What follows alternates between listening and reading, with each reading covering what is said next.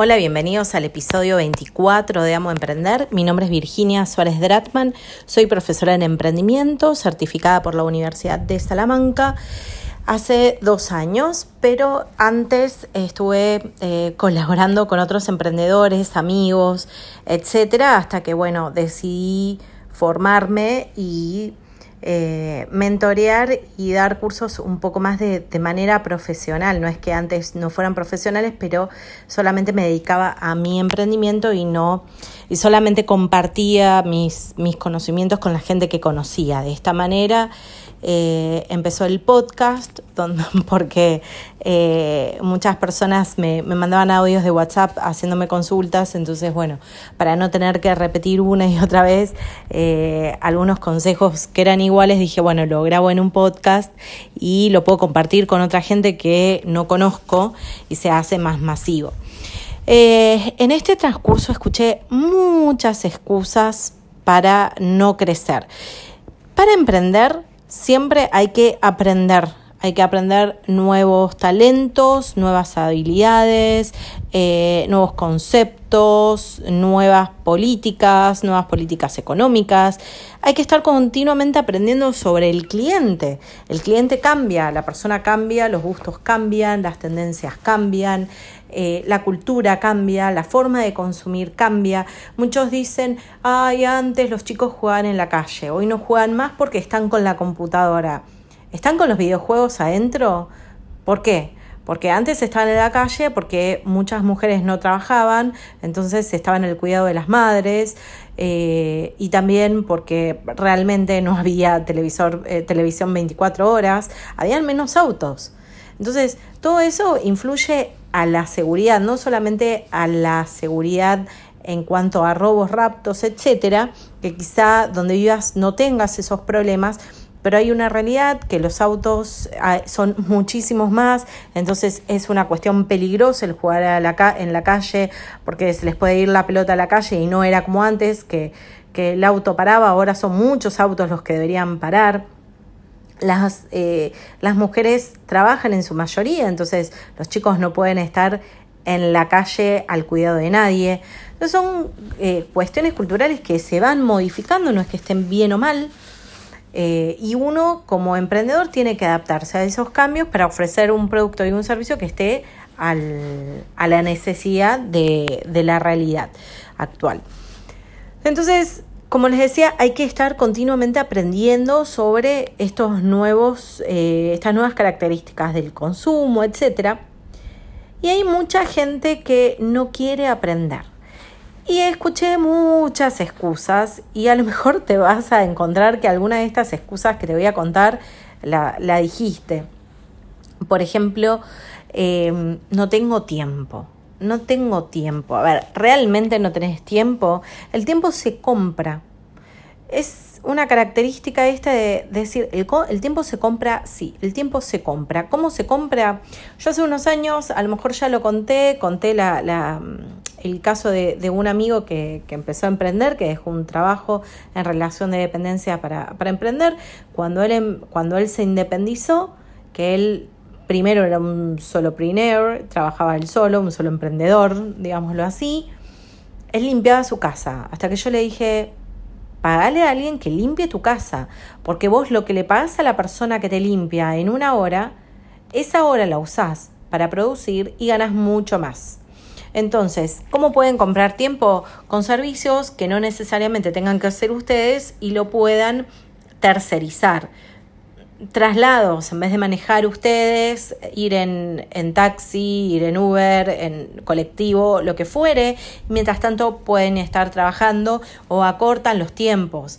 Eh, comprar comida hecha, a lo mejor les gusta cocinar, está bien que lo hagan, pero son todas cosas que ustedes pueden hacer para ganar tiempo y el tiempo es dinero.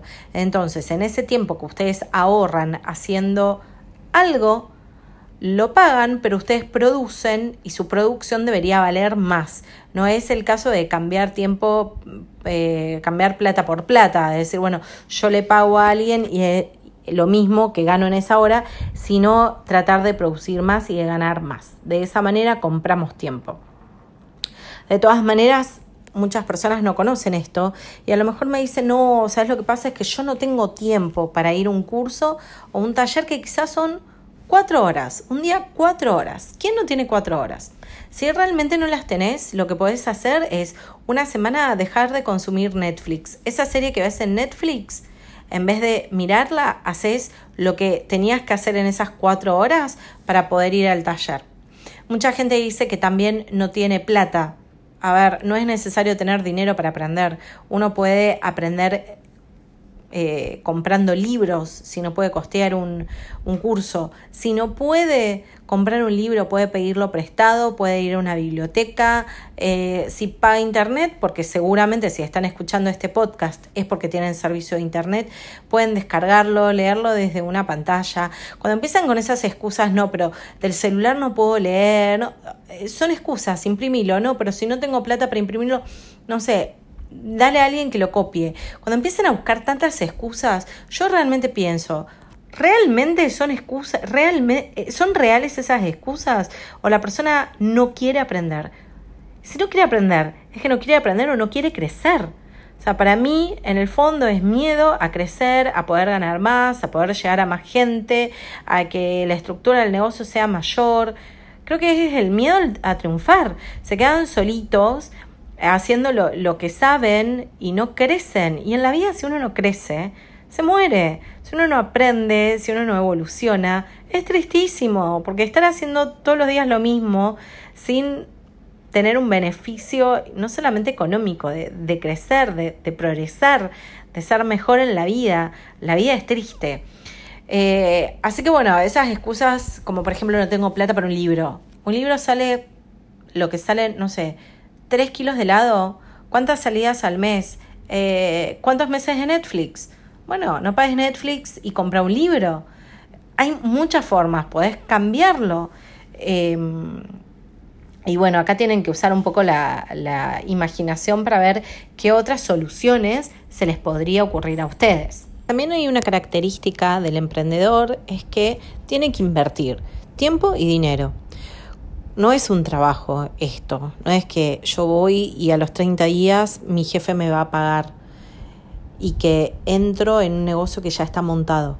El negocio lo tengo que montar yo, por lo cual tengo que invertir dinero para armar ese negocio. Esa inversión tiene que incluir la parte del aprendizaje, la parte del crecimiento.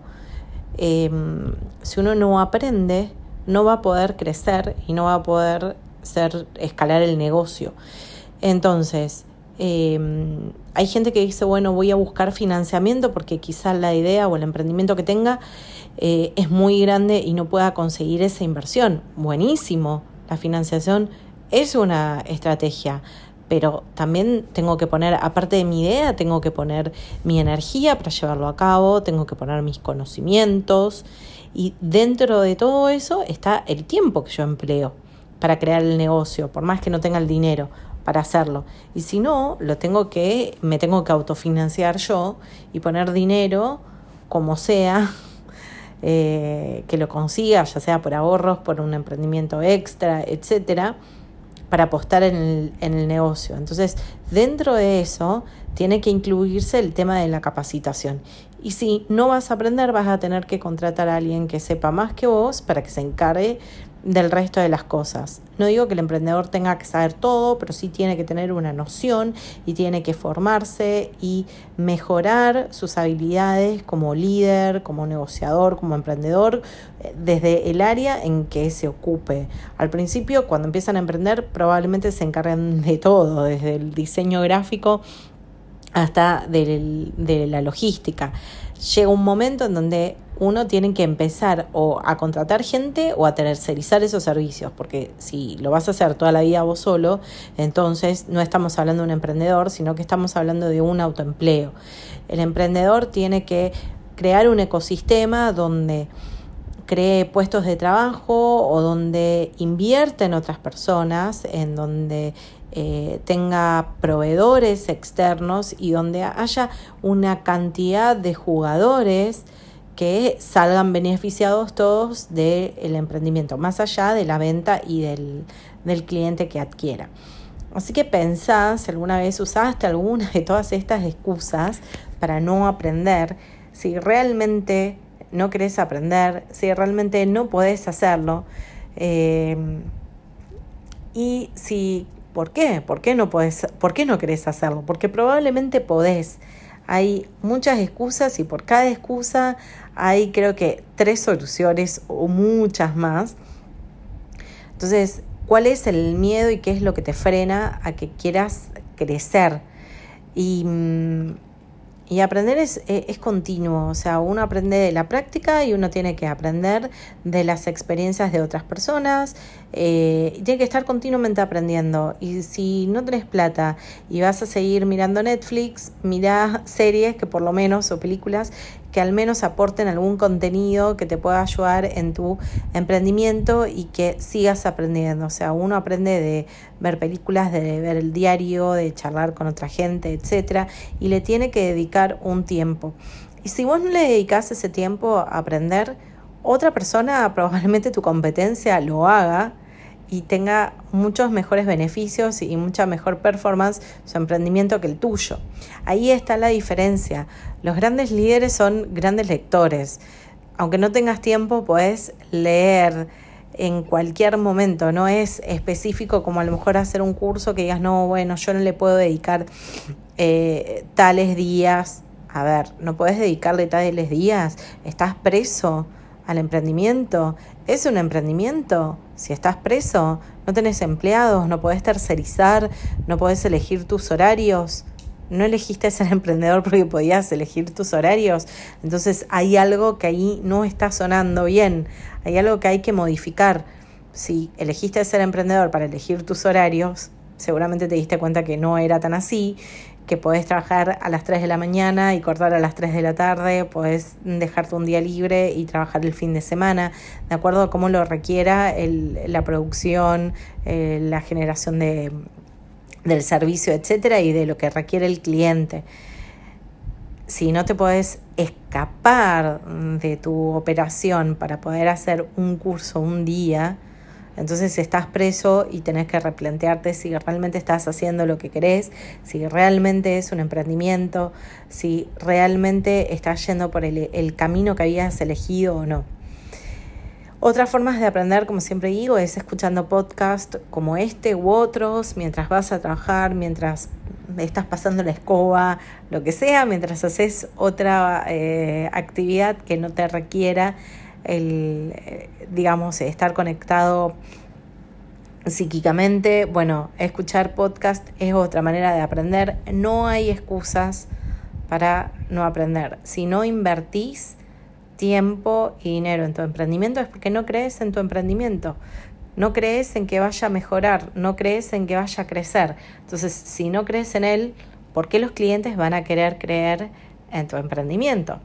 Si vos que sos la persona que lo creaste, si sos quien, quien más tendría que estar enamorado de su emprendimiento, no cree en él, los clientes tampoco van a creer porque vos no le vas a transmitir en esa confianza.